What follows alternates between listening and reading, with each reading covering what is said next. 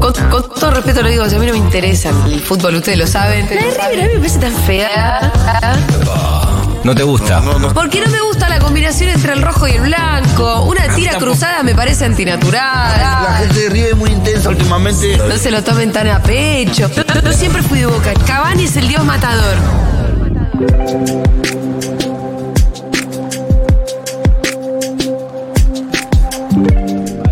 1524 en la Argentina. Tenemos invitado en piso. Buenas. Octavio Majul, ¿cómo le va? Eh, bien, movilizado desde ayer, ¿no? Bueno, primero lo ¿Seguiste de presento. largo? Vamos, vamos a presentarlo, Octavio, porque em, actualmente difícil. estás en los medios de comunicación, ¿no? Te estás incursionando, pero venís de una vida, si se quiere, más académica, podríamos decirlo, ¿no? Eh, Sí. politólogo de la Universidad de Buenos Aires, magíster, doctorado también. Exacto. Eh, doctorado. no dejaste O sea, hizo todos los hizo todos los pasitos que hay que hacer en la academia. Desde ayer está eh, mucha gente muy preocupada si yo trabajo o no trabajé, si me esforcé, no me No, esforcé. formás- formarte, te Sí. formaste, mirá, te digo. Además, imagínense, yo me metí a los 20 años en la Facultad de Ciencias Sociales, Sí. a los- donde todos eran kirchneristas as fuck. Estamos Sí. hablando año 2012. Ah, Claro. re, Yo con década, la- full década ganada. Yo con el apellido de mi viejo, eh, ir ahí a que te pasen lista, digamos, era una incomodidad y ir ganándome la confianza de la gente ahí. ¿Sufriste Yo algo voy en a sus ser años o no? más kirchnerista que vos. Eh, no, no, no, ni siquiera. De hecho, yo ahí había coqueteado con el marxismo, había leído. Yo siempre fui muy lector. ¿no? Bien, y empezaste por el lado del marxismo. Claro. Y ¿Cal muy Gramsci? No, no, no. Porque acá caíste, Che mirá, estás No, leyendo pero- escritos políticos. Sí, pero esto es una reliquia. Ah, está bien. Que va a salir, eh, es una carta que yo saco a jugar si en algún momento la conversación lo amerita.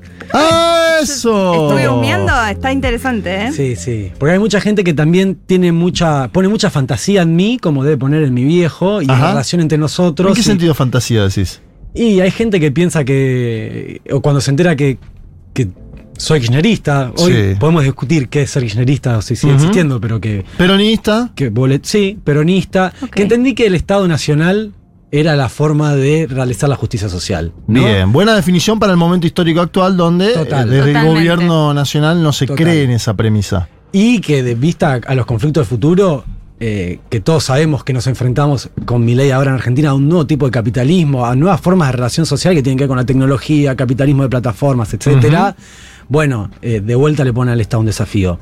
Pero volviendo a 2013, yo ahí eh, sí tenía, creía en la igualdad y creo en la igualdad como un principio rector por sobre incluso la libertad. Bien. Eh, que es un conflicto que tenemos desde la modernidad que se crearon ambas juntas, ¿no? Sí. Pero ahí, eh, vos preguntás si tuve conflictos, a un profesor pelotudo había Ajá. que me llegaba a decir, acá vamos a criticar mucho a tu viejo. Y yo decía, no sabía que mi viejo había escrito teoría del Estado. Claro, no, no tiene nada que ver con la ciencia política, ¿no? Claro, claro. Pero después he encontrado un lugar muy lindo en la Facultad de Ciencias Sociales. Nosotros nos hemos conocido ahí. Sí, claro. Hermoso. He puesto mucho de mi, de mi corazón ahí, en las instituciones de la facultad, generando grupos de investigación, generando colegas que trabajan, eh, que investigan. eh, nada, para mí la Facultad de Ciencias Sociales fue un hogar. Y en el periodismo, vos en esa etapa ya. eh, No existe te- el periodismo, no existe. bueno, pero pará. Fact- no existe más. Factos. ¿Habías laburado en algo en ese momento? ¿No? Hice tele, eh, trabajé en producción de tele a los Sí. 18, hice las materias del CBC, eh, las aprobé, estaba aburrido, tenía tiempo libre, me puse a trabajar en producción de tele y no me gustó. Era mucha ansiedad, era mucho estrés y yo quería leer. Porque te escuché una anécdota y hoy Ah. hablábamos mucho de malentendidos acá antes. Fue el tema, la temática Claro, de la, la apertura. temática de la Bueno. apertura del programa, un malentendido. Todo esto es un gran malentendido. Seguro, pero pará, porque hubo un malentendido particular que te escuché con un taxi yendo a buscar a un invitado. Ah, sí, a, ¿No? a Chiche Hellblum. Esa anécdota es increíble. ¿Cuántos años tenías vos? Y 19. Qué lindo dar 19 estar con chiche. Y no. y voy a ir a buscar a Chiche Hellblum. Pero yo estaba incómodo. Yo soy una persona que, que- que se pone muy incómodo fácil. Eh, ya lo he trabajado, tengo 30 años. Pero en su momento a mí me mandaron a buscar a Chiche Heblum y nadie me dijo, tenés que buscar a Chiche porque Chiche va a hacer todo lo posible para no venir. Porque Ah. nadie me había dicho. Dato. Él era gambeteador histórico. En la tele, todo, nadie quiere ir a ningún lado porque la- muchas veces la pasan mal. O sea, podés ir a tener tensión. Sí. Eh, que es interesante sobre modos de trabajar, cómo está la radio en relación con la tele, que también la, la radio cambió mucho. Sí. Pero no sé, yo aproveché, estuve ahora con un paso en el diario de Mariana ahí en América, y en un momento fue Leuco Junior. ¿No? Justo Y lo quisieron hacer, ¿no? Quisieron hacer el, el sí, ida y vuelta. Y dije que ya a mí, al haberme llevado ahí, querían hacer esa como nueva. Camada. La nueva camada. Exacto. Como copiar y pegar esto que había salido. Obviamente no eran ya. El 2017 no es lo mismo que 2023. como- Obvio, obvio. Pero ahí yo le preguntaba a él, que se había ido ya al streaming, dónde Ah. tenía más, dónde se divertía más trabajando y dónde tenía más o menos estrés. Y me dijo que se fue de la tele por estrés. Eh, entonces ahí hay un modelo de negocio de pasarlo mal. Y esto lo que estoy diciendo es hipercapitalista, ¿eh? porque estoy hablando de un modelo de negocio. Y nosotros ya sabemos que Google, la- el capitalismo contemporáneo, por lo menos saben que para hacer plata hay que pasarla bien. Y ahí es cuando yo ya dejo de ser eh, trosco. Yo quería hacer plata, pero también quiero pasarla bien porque creo que pasando. Esa figura del metegol, ¿no? El metegol en Google. Claro, claro. Mira la música que te pone, Dieguito. ¿Que es la internacional socialista? No entendió nada. No, no, él, quiere, él quería la plata, pero no quería. eh, Es una broma que. Ah, hace. ya sé, boludo. Eh, pero, no, y ahí lo que pasó con Chiche es que yo fui, imagínense, yo que. Chiche militó en la Federación Comunista también de joven, ¿o no? En, eh, ah, en la Fede, no. Sí, ¿o no? No tengo ni Hay que idea. chequearlo, yo creo Tuvo que. 20 vidas. Sí, sí, Fue a Ucrania sí. hace un año. Yo sigo prendiendo a veces y verlo a Chicha ahí. Es y un no- monstruo, es un y te- monstruo. Pero digo, Chicha, anda a monstruo. descansar. No, no da más. No, Yo no. lo veo y Si no se va a descansar, por ahí termina su Muere. vida. Claro, exacto. No, que no se vaya a descansar. Mírenme o moriré. Yo lo veo y además refunfunia todo el tiempo. Está como diciendo, no puedo creer con esta que estoy trabajando, no puedo creer con Sí. esta. Y es como, chiche, eh, hacé la autocrítica, dejá laburar. claro, el que no va sos vos ya. Exacto. Que hay una cuestión igual que, no sé, para mí tiene que ver con nuestros padres que no saben dejar de trabajar. No, Ah, son la- no. los workaholics. Sí. Me Y- pasa. Y que igual nos pasa a todos, digamos, es la sociedad en la que vivimos, pero viene enero y uno tiene mayor ansiedad porque no tiene dónde sublimarla. Ah, pasa eso. Y ahí se abren cosas. Te resumo lo de Chiche. Dale, dale. Yo fui a Chiche y queriendo ser desaper- pasar desapercibido. Porque yo no quería trabajar, yo no quería ser el hijo de Majul. Yo quería ser Octavio, el productor que venía acá. Ahora, a mí me habían mandado para decir, soy el hijo de Majul. Por favor, no nos dejes plantado porque te vas a comer un garrón personal. Porque estás dejando plantado Claro. al hijo de O sea, acá vas a pagar un costo si no venís. Esa era la idea del mensaje. Pero nadie te lo dijo a vos. A nadie me lo dijo a mí. ¿Y vos qué le dijiste? Soy productor. Exacto. Oc- Oc- Octavio. soy Octavio. Eh, Y el chabón dijo, bueno, me voy en mi taxi. No, yo traje un taxi para vos, chiche. Me voy en mi taxi. ya era extraño eso, me voy en mi taxi, Sí. ¿no? Si tenés Yo no un taxi a nada. disposición. ¿Pero qué le vas a decir a los 19 a Chiche? Bueno, Y yo insistí dos veces. Y después, yo soy un pelotudo, en serio. Yo creo en las palabras. Y, Chiche me dice, me voy en mi taxi. Y yo digo, perfecto. Chiche va en el taxi. Esa noche terminó Samid yendo al programa porque era en una época donde Samid tenía el teléfono disponible para caer, si caía, vale la redundancia, a uno de los invitados. Si se Bien. caía. Mirá vos. me mata ese dato que cuando ves a Samid en la tele, entonces de Sí. que se cayó. Antes de saber quién. ¿Cómo tomaste ayer esto? En Twitter circuló mucho, ¿no? Esto de está Octavio Majul. eh, ¿Qué es lo primero que ves cuando pasan esas cosas? Te lo pregunto de forma más personal. ¿Lo- lo más honesto? Sí, totalmente honesto. Y yo fui cuando. em, la primera vez que fui a una movilización kirchnerista fuerte fue cuando Cristina se fue. O sea, 2015, de- diciembre de 2015. Exacto, que dio un acto que Claro. La despedida famosa de Cristina. Me convierto en calabaza. Ese mismo. Ese. Y de ahí en adelante tuve una. O sea, antes ya había marchado en cosas en el 24 y demás, pero no una que te digan sos cuca.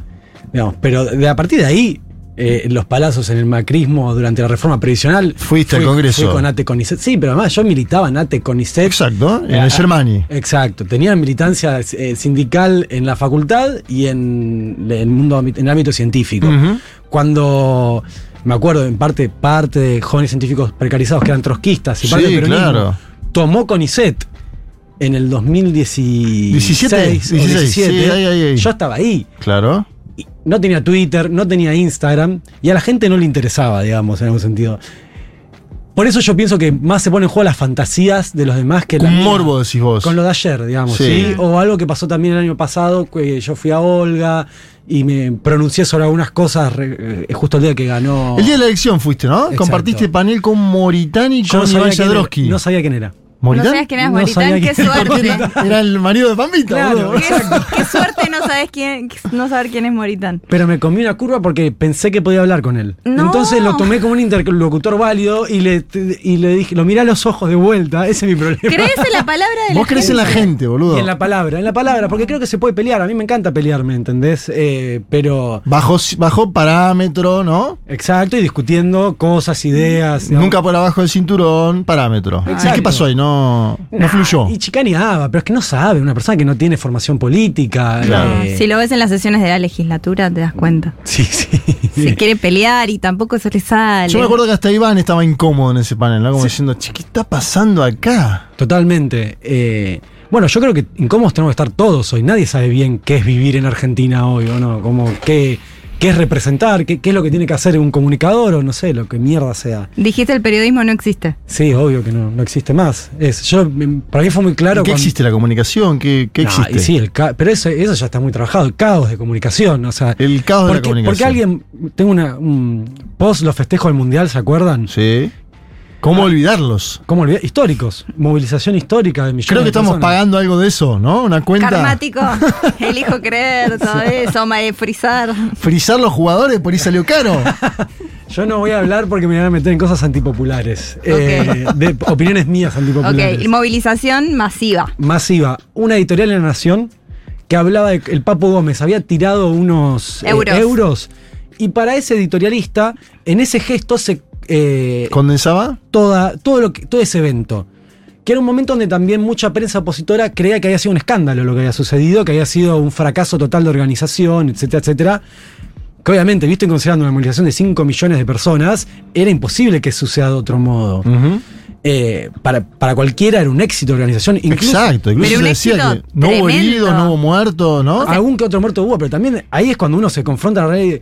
Está una ganar una final del mundo es para el corazón un montón de información. Sí. Alguien la va a quedar. No, 5 millones de personas, ya si estamos en nuestras casas, también alguien se muere estadísticamente. Exacto. Sí. Al mismo tiempo que yo leía ese editorialista, veía unos videos de TikTok eh, que hay en YouTube, una compilación que se llama Che Boludo. Sí, la vi cinco veces. Y vos veías ahí cómo los argentinos se autonarraban su experiencia de- del Mundial. Entonces, ahí, o sea, ¿por qué yo iba a creer que el editorial de La Nación iba a hablar más de la realidad de lo que pasó ese día, cuando muy probablemente hablaba de los prejuicios del editorialista y lo que pensaba el editorialista y usaba la realidad para poner a su merced, que consumir TikTok? Y ahí te digo que TikTok es periodismo. Bueno, no, no sé. Pero bueno, entre Twitter, TikTok, redes sociales, ya la posición del periodista Sí. eh, para mí está complicada. ¿no? Vos venís de la teoría política. Eh, y tenemos un gobierno que, eh, mm, primero, la, para mí la teoría política, si me preguntás a de dónde viene en términos politológicos, te diría indescifrable, te diría que es una estructura más ¿no? de la economía y de la escuela austríaca. En algún momento lo hablé esto con Mercedes de Alessandro, eh, doctora en ciencias económicas, que está en la facultad de- de economía, que me decía, la escuela austríaca es algo marginal dentro de nuestra casa de estudios, ¿no? La, la escuela austríaca es un segmento del neoliberalismo, pero que nunca gobernó efectivamente. Eh, conocemos a la escuela de Chicago gobernando, pero la escuela austríaca nunca la vimos eh, gobernar. Y la teoría política tiene muchos elementos para comprender gobiernos, de dónde vienen, a dónde van. ¿Qué te parece esto que estamos viendo? ¿Es un experimento? ¿Es un neoliberalismo usual? ¿Qué es? ¿Cómo? Eh, para mí, antes de hablar de acá, hay que hablar del mundo. Ah, bueno, dale, donde me encanta. re- eh, realmente estamos en momentos de transformación social, de formas de organizar Sí. la sociedad a nivel global muy fuerte, de crisis. Nosotros venimos de una tradición muy europeísta, ya sea porque nuestra cultura tuvo mucha influencia europea. La por- inmigración. y después eh, los ecos de esa inmigración, ¿no? Sí, sí, claro. El psicoanálisis, la El filosofía. socialismo y el anarquismo de principio del siglo. el, eh, bueno, la música también, Ujú. ¿por qué no? Y esa vida europea, hoy la tienen al máximo, muchos igual de argentinos que quizá eh, un poco cipayos han ido a vivir afuera, Sí. Pero Europa vive una burbuja. El modo de vida europeo no es, es un modo de vida del siglo XX. El estado de bienestar europeo. Exacto, que hoy lo vemos, hoy uno mira retrospectivamente y dice, claro, dormir la siesta es ineficiente económicamente, pero recién en el mundo de hoy tenemos la data para poder hacer algo al nivel de eficiencia 100% puro. ¿Qué pasa en la predicción eh, o anticipación económica? O hay muchas herramientas que han transformado mucho. En función de eso, eh, realmente cómo vivir hoy es algo que se pregunta casi cualquier persona del mundo. Los, los niveles de desaprobación de las sociedades son altísimos. Muy alto, los gobiernos en general. en todo. Y Se nadie- está votando contra y no tan a favor de. Y bueno, hay muchas elecciones que salen 50-50, También. ¿viste? mucha Total. polarización. Entonces, para mí, y esto lo escuchás a Durán Barba, es lo mismo que dice Durán Barba, hay una transformación muy radical a nivel social. Sí. Yo creo, ¿Hay una individualización también, crees? siempre, eh, bueno, acá traje a Gramsci, pero bueno, Weber, Durkheim, muchos autores clásicos dijeron, apareció el individuo, apareció la modernidad, Sí. apareció el individuo, se terminó la- los lazos comunitarios. No, es falso eso. Yo frente a ese llamado que a mí me ha pasado con amigos militantes que decían, no, ahora que todo es virtual, se te- es todo individualista. Y de repente vos tenés Reddit o un montón, más que pensar individualista, hay un tipo de acción social nueva que se llama acción viral, Sí, la Sí. acción viral. que puede hasta, no sé si vieron lo que pasó con las acciones de GameStop en Sí, Estados Unidos. claro. Y es una acción viral. O cuando le buquearon todo a, a- todo el, el acto de inauguración a Trump y después estuvo vacío, unos Sí. coreanitos. Sí. Bueno, todo eso es como acción política nueva que nosotros en Argentina tuvimos la buena suerte, o la mala suerte, eh, no nos queda claro, de que realmente la experiencia kirchnerista fue como el último soplo del siglo XX en el siglo XXI. Nosotros lo llamábamos socialismo del siglo XXI eh, o lo poníamos en, Sí. en ese marco. Cronológicamente estaba en el siglo XXI. Pero, no. pero su ideología y la forma de compensar la economía. Por ejemplo, la pelea entre la cámpora y el movimiento Evita. ¿no? La cámpora, eh, que es más oficialista, digamos, más generalista que el movimiento Evita, tiene una visión de la economía, de la economía formal. Y nosotros tuvimos todo ese sangramiento de la economía informal desde hace millones de años y de esa Argentina informal también. Y yo creo que mi ley es la victoria de esa Argentina informal.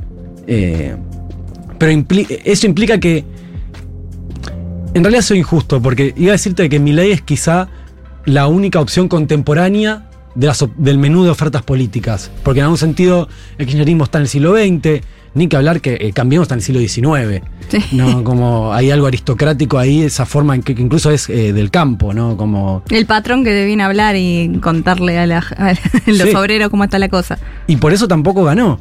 Porque realmente es una, eh, es una ideología muy antigua. Es como. Para mí, mi ley es plebeyo en ese sentido.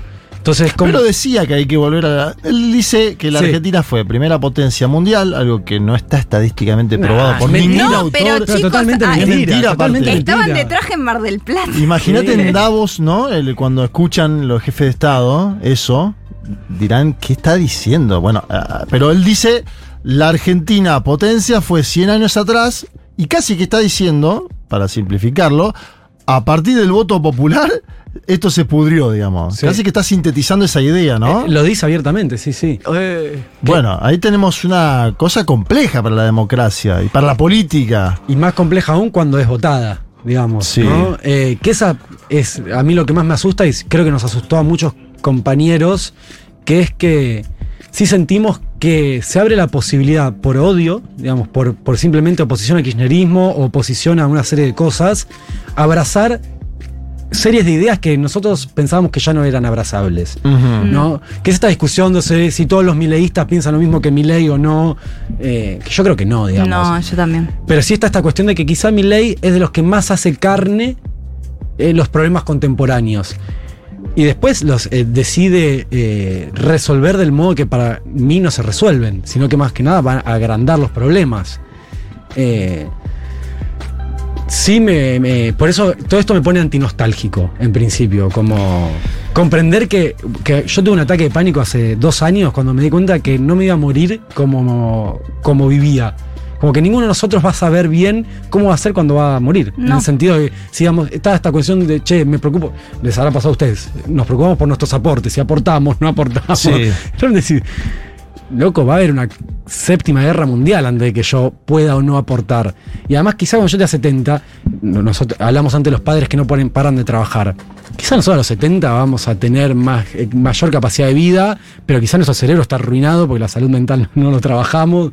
Pero nada, y ahí fue como decir, ah, ok, eh, la historia está abierta, que es algo que voy a hacer malo. Nosotros, eh, ¿qué edad, qué edad tienen ustedes? Yo 33. 38. Bueno, pero más o menos yo tengo 30. Estamos todos ahí entre 30 y 40. Quizá- Hoy, sub 40. En nuestro cuerpo creímos que nos íbamos a morir en democracia. No, no les digo que lo pensaba. Que En el cuerpo estaba eso, no había otra posibilidad. Sí. Como esa, vivíamos sin ansiedad y sin. Estás tirando una tremenda. y si no, es que es posta, te lo digo. Pero, Sí, porque sí. además te digo. Bueno, vos que te gusta la política internacional, Sí. en cualquier momento se arma, ¿entendés? Como, Pero eh, eh, está, todo, está todo dado, digamos. y des- lo que, Si uno ve el cuadro de Medio Oriente, lo que, pas- lo que está pasando en África con algunas potencias, los golpes de Estado que hubo en África en los últimos, ni te diría años, te digo, en el último seis meses, da una configuración. eh, ahí está, mirá, la Sí, sí, Dieguito sí, sí. pone, está todo dado, ¿no? Para- y Elon Musk diciendo, chicos, qué lindo el litio de ustedes, ¿no? La, Eso es un tema grueso. es grueso. sí, la, la coronel de Estados Unidos. Laura Richardson está ahora en, en- en Ecuador, eh, juntándose con el gobierno de Novoa, que acaba de decretar un estado de sitio y que encima, fíjense, una ola de crímenes en Ecuador, avance el narcotráfico, baja la general, se saca foto y Novoa tiene 70% de aprobación. Hoy, el nuevo gobierno. ¿eh? Sí, sí. Hay una configuración, incluso en América Latina, compleja. El, bol- bolsonarismo, interesa- el bolsonarismo salió de escena, pero... No, no, existe. Sí, existe. Existe. Lo que pasa es que somos botín 50-50. En realidad, somos botín de luchas que nos anteceden, ¿no? Porque Sí. nos conquistaron, nos metieron en este quilombo que es Occidente, que tiene sus enemigos y que nosotros estamos en esta narrativa. Y realmente Occidente tiene un punto muy clave que es la caída del muro de Berlín y la supuesta victoria del capitalismo como forma de gobierno, que implicaba la democracia liberal, mejor dicho, como forma de gobierno. Y eso, quizá nosotros vivimos sin ver que durante todo ese tiempo, no sé, en África, yo, porque yo desconozco la situación africana, pero es obvio que desde el 91 hasta ahora África habrá sido un campo de batalla. Sí, sí, claro. Es un campo de batalla sobre todo por eh, los hidrocarburos. Y hay una injerencia de Francia particularmente, como Estado que tuvo influencia Sí, sí. colonial en, eh, en África y que ahora está perdiendo peso, pero lo tenés a Putin jugando ese partido también. Eh, entonces era una sensación, una Claro. situación, digo, Y en, el, convulsa. y en el medio las redes sociales, que son realmente es un arma política. Total. eh, que nos expone a este poder que tiene Elon Musk por el simple hecho de ser propietario de una red social, que es básicamente el que tiene la pelota de un gran mundo. Eh, todo eso, lo que sí da la sensación es que, ning- que, que las transformaciones son más rápidas de la capacidad de las elites para procesarlo. ¿no? Y fruto de, ese, de esa asincronía es que puede surgir un Milei. Que después la gran incógnita es si eso es sostenible o no en el tiempo. Pero ¿qué características peculiares le ves a él? Porque si me preguntas a mí, yo te digo, ¿tiene similitudes con Trump y Bolsonaro? Sí las tiene. Ahora, un discurso como el que yo le escuché a Milei en Davos no se lo escuché. Es que es argentino. Y eso ahí hay una locura tremenda que es. eh, no sé, el modo en que lo hizo, lo hizo con mucha libertad. Digamos, él hace las cosas con, con una libertad, con, con casi esa libertad plebeya que caracterizó a Argentina. Vos tenés este Sí, texto de Maradona, O'Donnell. sí. Sí, de A mí qué mierda me importa, de O'Donnell. Sí, claro. Que lo compara con Brasil. Sí, sí, sí. Eh, básicamente en ese texto, eh, O'Donnell caracteriza a la sociedad brasileña como muy. no dominada, pero sí que frente a las relaciones de desigualdad, el subordinado acata. Que nosotros sabemos, hay una desigualdad de clase y, y de raza mucho, muy Sí. fuerte en países de Latinoamérica, que en Argentina está, se da de otro modo, porque no es que no hay, vas a Jujuy, eso está, Claro. digamos, vas a Salta, está. Pero la clase alta brasilera o la clase alta eh, boliviana o peruana son rubios de ojos celestes, euro- europeos. A Con apellidos europeos, incluso en Santa Cruz, ¿no? En Bolivia. Sí, sí, y, y que es eh, como estéticamente muy contrastante eso. Sí, claro. Nosotros tenemos una mezcolanza, etcétera, etcétera, pero bueno, ahí lo que destaca, destaca Donel es esa actitud argentina que cuando el superior le dice, usted sabe con quién está hablando, el, el otro dice, a mí qué mierda me importa.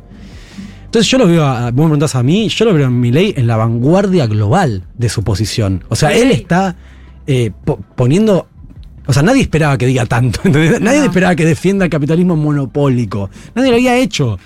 Eh, y lo hace porque nada. Y a su vez da la sensación de que Milei le, le gusta salir en Reddit. Como eso es lo que le gusta, que lo suban sus, sus chicos de, Sí. ¿Esto va a ser popular dónde? Eh, sí, ser popular ambiente. igual. Sí. Pero también es honesto eso, porque hoy vivimos en una época donde todos quieren ser populares. Eh, no sé, yo también he, he tenido discusiones con compañeros militantes donde decía que estaban en contra de las redes sociales, por ejemplo, pero después cuando había un movimiento como una marcha o algo así, subían fotos, ¿no? O se lograban sacar una foto con Cristina y se sacaba y se la subían esa foto.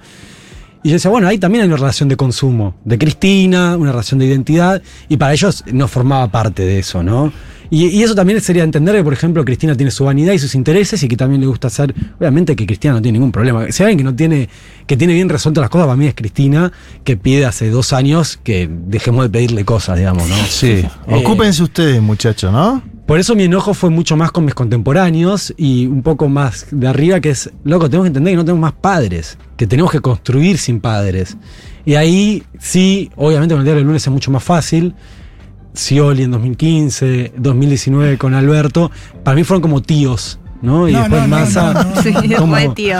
Y más otro tío. Sí. Massa tiene una pinta de tío, ¿no? Hay Son los tres tíos. Que algunos. El tío mayor, tal vez. Sí, que se escabia tío. de noche. sí, eh, no, no Massa en particular, digamos, pero. No, no, no, el, el arquetipo. Sí. ¿Y Eh, padre conseguiremos? Vamos a ver. Es que yo creo que ahora no, no son los- ¿Madre? Los, hermanos, ¿no? Hermanos. Y sí, porque. ¿Kisilov qué es? Bueno, ¿Hermano menor? pregunta. ¿Hermano mayor? O es el vecino que es un buen padre, pero es el. depende de Kisilov eso. Eh, Realmente. Lo que pasa es que ahí eh, depende de cuánto Kisilov, cuando termine de dar un discurso, no levante la cabeza para ver si Cristina la aprobó o no la aprobó lo que opinó. Y cuánta libertad tiene para crear. Hay algo, hablando de malentendidos y, y cosas. Yo, el primer artículo académico que escribí Sí. se llama Una gran victoria, puede ser una gran derrota. El problema del epigonismo en la política. El epigonismo es una idea que tenía Nietzsche que Weber retoma para crear, pensar los liderazgos políticos y es cuando Weber ve, Max Weber, fin del siglo Sí, sí, XIX, claro. eh, no, por, ay, por si alguien escucha, eh, por si alguien escucha ya directamente, no. Están escuchando, no te das Sí, sí, hay un par de. Eh, bueno, Weber dice, Bismarck, Sí. un genio político, hizo todo lo posible, o mejor dicho, incluso en contramano de lo que él hubiera deseado, agotó las energías a su alrededor, porque todo gran liderazgo agota las energías su alrededor, porque también genera tal fascinación que uno no puede liberarse de esa influencia. Sí. Lo mismo puede hablarse con Charlie, con, eh, no sé, yo soy músico y crear una canción habiéndola creada Charlie te rompe la cabeza. Y vos decís, bueno, yo tengo que hacer olvidándome de Charlie, olvidándome de Charlie, olvidándome de Charlie, olvidándome de Charlie. Es difícil. Es muy difícil. Y con la, con la información que tenemos hoy es más difícil todavía. Porque Charlie nos engañó a todos. Charlie copiaba y pegaba cosas de afuera, pero nosotros no lo podíamos saber. Él No. dijo que era un genio que porque lo hacía de distinta, ¿no? El que le copia a uno es un ladrón. Sí. El que le copia a varios a la vez es un genio, Es una buena definición. ¿no? Él tenía Eh, esa teoría. seguramente él, bueno, todo lo, influencia es un cover, él hacía covers, Sí. él no se comía la, eh, la curva de- del genio como creador. Eh, yo me disperso mucho porque acá yo estoy tentado de decir la anécdota de la conversación con Lali en un premio Gardel que tiene Charlie. Ah, bueno, pero Ah, y dale, con- vos metele. Vos dale. Lali básicamente se lo cuenta a Charlie, Charlie ya en ese momento donde uno ya no espera nada de Charlie porque lo ve mal y dice, che, qué mal está Charlie. Bueno, se acerca a Lali y dice, maestro, yo lo admiro mucho, yo también hago música. Charlie eh, está así todo en silencio y dice, bueno, no va a decir nada Charlie, no, no espero nada más de Charlie. Y tiene una genialidad increíble que después del silencio dice, la música ya está hecha. Excelente. Mirá, Es como, Es como Maradona en un punto, ¿no? De que tenía hasta el último momento, eh, Charlie está todavía entre nosotros, pero hasta el último momento un destello Titulares. increíble. de un jugador que te cambia, ¿no? La, Sí, sí. la pelota. Y de mucha agudeza. eh, La música está hecha. Claro, y eso significa que él no es la música tampoco, como estaba hecha antes que él vino, digamos. Fito también tiene cosas así. ¿Qué querés ser vos? ¿Músico? Yo creo que ¿Comunicador? en el mundo al que ¿Teórico? vamos- ¿Qué quisiera ser? en el mundo que vamos nos vamos a tener que explotar en muchas facetas. Hay un periodista de la NBA que se llama Álvaro Martín que dice que él es un esfuerzo multiplataforma. Ahí está. Y yo si me hubiera eh, cerrado una sola de esas cosas, hoy no tendría trabajo, literalmente. Es una cagada porque es eh, pensar en el mercado laboral como el criterio de lo que está bien o mal hacer, ¿no? Sí. Eh, yo soy todas esas cosas. Hoy me siento muy cómodo y donde más me gusta estar es en la música. Es realmente un ámbito de una liberación corporal. El show Total, en vivo, claro. más que nada, increíble. Componer canciones. Manejas tus tiempos, componés. Eh, Sublimás. sublimás corporalmente, que realmente eh, la ansiedad con la que vivimos contemporáneamente necesita mucha sublimación corporal, porque somos gente de sillas, somos gente de libros o de computadoras, eh, De teléfono. de teléfono, que también está toda esta cuestión de si el trabajo material a futuro va a crecer, va a desaparecer, etcétera, y si el trabajo intelectual eh, va a ganar. La cuestión es que estoy seguro que el trabajo con la lengua y con la cabeza. Eh, y con el cuerpo, ¿no? Cuando sos tendencia en Twitter, tengo una pregunta Sí. eh, familiar. ¿Se produce algún chat que te dicen, che, qué onda esto? No, No. no. Eh, es, más de, esto. es más de fingir demencia. Fingir de fingimos demencia y seguimos. Lo que pasa es que yo tampoco sé si alguien lo vio o no lo vio. Yo no tengo Twitter, por ejemplo. Claro. No lo tengo. Pero Eh, te enteraste que ayer circuló sí, mucho. porque me cuando llega al nivel de ayer, me lo mandan. Te y lo cuando mandan. me lo mandan dos, tres, cuatro personas. No, y después me empieza a seguir gente en, Ah. en Instagram. Ah, Eso sucede. Claro, ahí te das cuenta que pasó algo. Algo pasó. Eh, si no, intento no meterme, pero porque no me gusta Twitter, me hace mal. eh. eso es un lugar muy odioso, Es ¿no? oscuro. Yo vivo de la fantasía y ahí viven de la realidad. Eh, Mirá qué buena definición. Sí, y creo que en el siglo XXI se vive de la fantasía. Eh, pero bueno, eso ya es mi lectura. Eh, O sea que no hay. eh, porque digo, ta- también en este juego que vos decías que se hace sobre tu persona, Sí. pero obviamente porque hay ahí. Vos mencionabas antes el caso Leuco. Los Leuco. Caso de Leuco. No, El digo, caso por Leuco. los Leuco que tenían un programa llamado Los Leuco. Tenían y tienen, creo, más similitudes que diferencias. Uno Sí. diría. Los Majul, si hubiera que hacer un programa Los Majul, podrían tener muchas más eh, diferencias o, o- ¿no? que similitudes. Lo veo más sitcom, eh, mira, yo lo que creo, te voy a hacer trampa con una respuesta. Yo me veo muy parecido a muchas cosas de mi viejo. Sí. Y por eso traje este libro, ¿no? El de los escritos políticos de Gramsci. Porque es un libro que era de mi viejo. Era de él. Eh, nosotros vivimos en una Argentina, bueno, en 75 Argentinas vivimos, que cambian todo el tiempo. Sí, claro. Y Cambia para la Argentina y cambiamos nosotros también. Pero quizá nos olvidamos del pasado, que es que, por ejemplo, mi viejo en el 89 sacó un libro que se llama ¿Por qué cayó Alfonsín? eh, en el 89, que era una crítica a los medios de poder económico que habían un poco producido la hiperinflación. Después de ahí tiene tres, ese fue su primer bestseller a los 27 años. Después de ahí tiene tres libros que llaman Los dueños de la Argentina 1, 2 y 3, Claro. que son muy conocido. No, muy conocido. en un momento donde que estaba, eh, estaban todos juntos, una época como de cierto oro del periodismo argentino, que después se puede revisitar, que tiene que ver con, aparece la, eh, la nata, Página, apare- claro. bueno, página, una época donde estaban todos juntos, Víctor Hugo, mi viejo, la nata, Juan Gelman, eh, Jorge Asís, eh, Leuco mismo, ¿no? Leuco mismo, que venían todos de una tradición que era el periodismo gráfico de los 70, 80 argentinos. Y cierta militancia, ¿no? Eh, Obviamente, de los 70 argentinos. Exacto, también. exacto. Eh, gente que era amiga de Cortázar, sus jefes principalmente.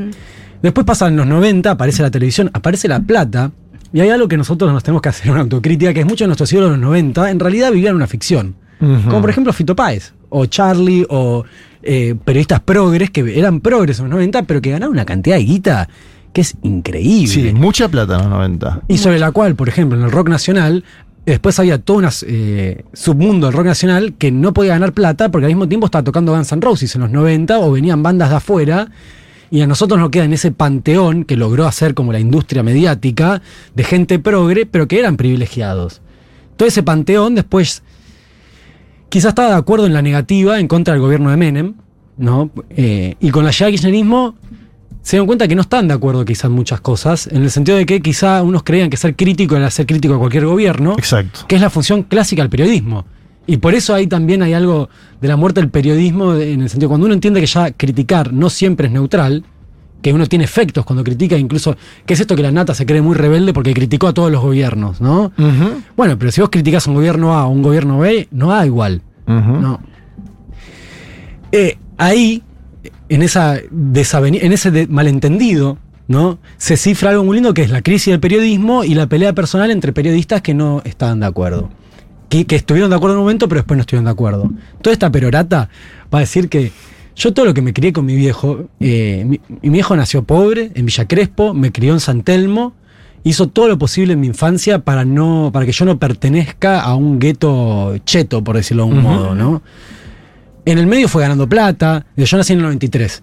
En el medio, mi, mi viejo va pe- empezando su estrellato, ya hacia, creo que la cornisa es en el 99. eh, entonces eso va cambiando, entonces mi viejo también fue cambiando. Eh, claro, él cambió y cambió la Argentina. Lo que yo veo es que yo soy hijo mucho más de las contradicciones de mis papás, o de mi papá. Creo que todos somos hijos de las contradicciones de, de los, nuestros padres. eh, pero bueno, ¿cómo esas Pero vos estás contradicciones? más cerca de tu viejo que escribía esos libros Y sí, que el de los últimos libros. Puede ser, ¿no? sí, que es con el que yo me crié también. Eh, Claro. Es tu vínculo. Es formativo. Claro. Yo me fui de, de mi casa de muy pendejo, eh, a los 23 tampoco tan pendejo, pero... eh, y después mi viejo tampoco es que estaba todo el tiempo en, en mi casa cuando yo en, en mi adolescencia, porque fue su época de boom también. Lo que sí podía tener en casa eran los libros que tenía mi viejo. Y que eran esos libros, eran libros, no sé, de Aspiazu y ¿cómo se llama el otro economista? Eh, nada, economistas serios que trabajaban con portantieros, que hacían sociología económica, análisis de los actores de poder. Sí, no hay ningún perro que se llame como esos economistas. seguro. Habría que ponerle, ¿no? Aspiazu. Aspiazu. Eh, Basualdo. Basualdo, ahí está, eh, como toda esa. Y después, obviamente, aparecieron la televisación del periodismo y después las redes sociales. Y ahí sí vi como toda esa generación de periodistas, o no, que se había criado en el, en el periodismo gráfico y gente que leía mucho, hoy ya no tiene ni tiempo de leer. El tema es que los Ese es un dato. Datazo. Que también tiene que ver con la proliferación de actividades en simultáneo, Obvio. una mal paga, mil cosas que, que- que Sí, produce, que sí, que total. produce que vos hagas peor tu trabajo que en otro momento histórico. Totalmente. Pero en vez de criticar el mal pago, se pasa a hacer peor trabajo. ¿No? ¿Qué es esta idea de que en la Argentina falta trabajo? O, o se trabaja, o nadie quiere trabajar, que era un diagnóstico que había sobre el año pasado por parte del mileísmo. Cuando no- yo no conozco argentino que no esté sobrepasado de trabajo. Sí. Lo que hay es Hoy. trabajo mal pago. Hoy, por ahí en dos, tres años hacemos esta charla de vuelta y decimos cómo es el índice de desocupación y cambió, ¿no? Y eh, eh, bueno, no quisiera que pase, digo, es una probabilidad ante el escenario Obvio, obvio. actual. Lo que ahí sí, tras lo del escenario laboral, es nuestra autocrítica decir nosotros no pudimos resolver ese problema. Del- del- de, de cómo darle sueños a los pendejos reales de qué ser en el mundo de hoy. Que también no los podemos hacer porque quizá muchos de nosotros le recomendamos a nuestros hijos, bueno, al revés, nadie de nosotros recomienda a ningún hijo. Pero a mí me pasaba mucho con mi vieja, que me, me recomendaba cosas en función de su cabeza, que es del siglo XX, y en realidad los sueños del siglo XXI nosotros no los sabemos. Eh, y eso implica arriesgarnos. Querido eh, Ah. Octavio Majul, linda charla acá. Les quemé la cabeza, ¿no? Estuvimos No, como cero. media hora, estuvo muy bien, creo que las y los oyentes también lo disfrutaron. Ahí te ponen la música que iba, ¿no? Ahí te ponen la música que Sí, iba, sí, sí. la verdadera. Eh, muchas gracias por haber estado en este Seguro La Habana versión verano. Estuvo bien la charla amena. ¿no? Gracias, ¿no? sí, obvio. Yo me, ¿La pasaste bien? yo me sentí muy libre, opiné sobre ¿Tiraste lo que alguna quise. trampa en la pregunta nada más? ¿Saliste No, jugando el ¿querés hacer una pregunta directa y seria y yo la puedo contestar? La última. ¿La hacemos? Dale, dale. No, yo tengo una que es A ver, que la dale. tenemos que hacer a todos los a todos los invitados. Sí. ¿Qué yerba tomás? Uh, Ah, a mí esto me gusta es la excelente. yerba barbacoa, que es la que está ahumada. Sí. como mi madre. Bien. ¿eh? Hay una que se llama Muy bien. Origen, que me parece muy buena, y otra que se llama Calena, Calune. Calena, sí. Eh, y esa está buena en grupo, porque son medio pesadas. Claro, ahí está. lo- Excelente. Lo, Con escucharon esta acá. última, esta, esta última. Esa no la esquivé, ¿eh? Octavio Majul en el piso de Segurola y Habana y ya nos estamos yendo, ¿no?